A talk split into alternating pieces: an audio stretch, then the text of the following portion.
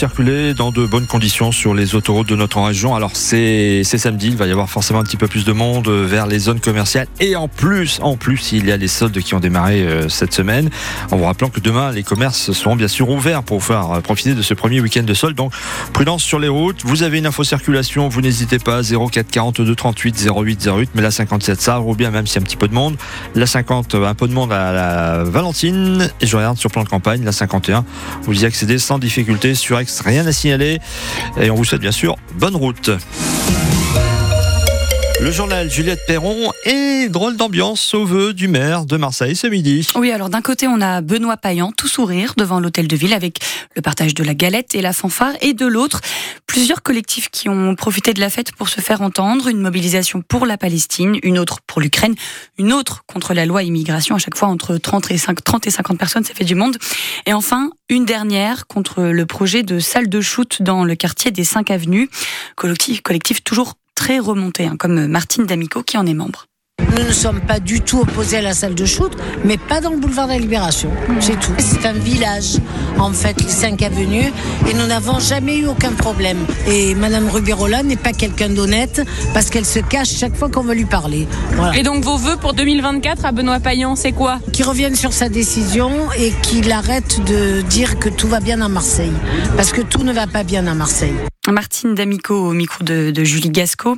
Cette salle de consommation à moindre risque, voilà le nom entier, euh, cette salle permettrait d'accueillir chaque jour une centaine d'usagers euh, de drogue dure pour minimiser les risques pour euh, la santé publique. Le nouveau ministre des Affaires étrangères, bien arrivé à Kiev en Ukraine. C'est le premier déplacement de, Stéphane Séjourné depuis sa nomination à ce ministère. Visite française importante pour l'Ukraine, alors que ses alliés européens et américains se posent la question de renouveler ou non leur soutien à l'Ukraine face aux attaques russes.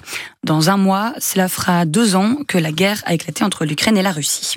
Allez, on va passer au sport avec cet après-midi une affiche qui rappelle les grands moments du RCT. Toulon accueille le Munster cet après-midi au Stade Mayol.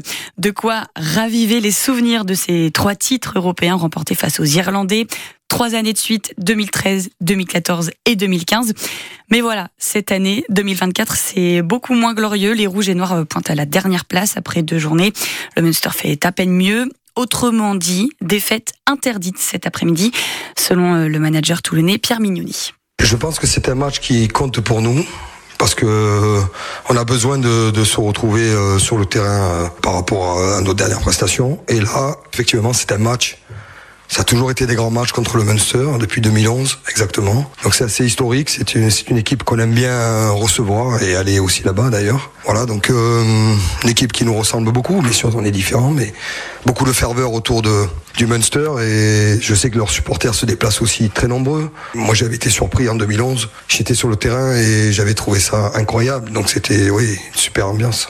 Pierre Mignoni au micro de Sophie Glotin et sur France Bleu Provence cet après-midi. Dispositif exceptionnel nous allons vous faire vivre cette rencontre dans ces grands moments. Le coup d'envoi est donc à 16h15. On aura des points réguliers avec euh, Ulysse Le Toquin qui est sur place pour France Bleu Provence. Et puis hier soir, malheureusement, un exemple de ce que le sport a de moins beau à offrir. Une bagarre, une des agressions hein, dans la, tribune du stade Francis Turcan lors euh, d'un match de national entre Dijon et Martigues. Une quinzaine de supporters dijonnais ont été agressés à la 62e minute de jeu alors que Martigues euh, mène 2-0. Échange de coups, bâches volées, des fumigènes. comportement euh, déplorable et malheureusement trop régulier pour euh, l'entraîneur dijonnais Benoît Thévenot. Ça s'arrête, ça s'arrête jamais sur un match national. Et, je sais pas, les nôtres, ils étaient combien 80 peut-être? Ils étaient 15. Ils étaient 15. ça devient, ça devient n'importe quoi. Voilà, ça devient n'importe quoi. Je suis, je suis très triste pour, pour le club ce soir. Enfin, très triste, ouais. C'est pas la catastrophe, mais voilà, je suis, ouais, je suis triste pour le club ce soir, pour les gens qui, qui, ont, qui ont, fait le, déplacement. Et en plus, il y a eu des en tribune et c'est catastrophique. Un supporter de Dijon a été blessé, brûlé au cou par un fumigène. Il a été pris en charge à l'hôpital d'où il a pu sortir dans la soirée hier soir. Enfin, les Marseillais, euh, peu inspirés euh, hier au Vélodrome, ils ont concédé le match nul, un but partout face à Strasbourg.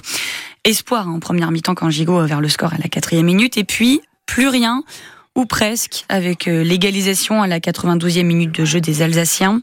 L'OM est donc cinquième avant la suite des rencontres euh, de cette 18, e journée de Ligue 1, et notamment Monaco prochain adversaire de l'OM qui reçoit le stade de Reims cet après-midi. Ouais, ça va. Il y a Monaco, Reims, Rennes, Nice donc ce soir. Et puis je vous propose d'écouter le but, euh, le seul but unique hier soir euh, des Olympiens, la tête de Gigot.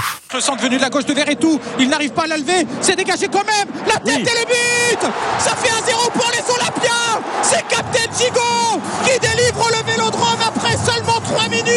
Voilà, c'était hier soir, mais il y aura de quoi dire dans le 100% M de lundi entre 18h et 19h parce que l'on va débriefer ce match euh, qui avait plutôt bien commencé avec euh, ces, de savoir que cet espoir va être déçu. Ces quatre premières minutes et puis finalement euh, c'est comme le soufflet, hein.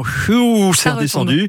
Et ben du coup, à mon avis, les supporters olympiens auront de quoi dire en participant à l'émission 100% M 18h 19h avec Bruno Blanza et ses invités.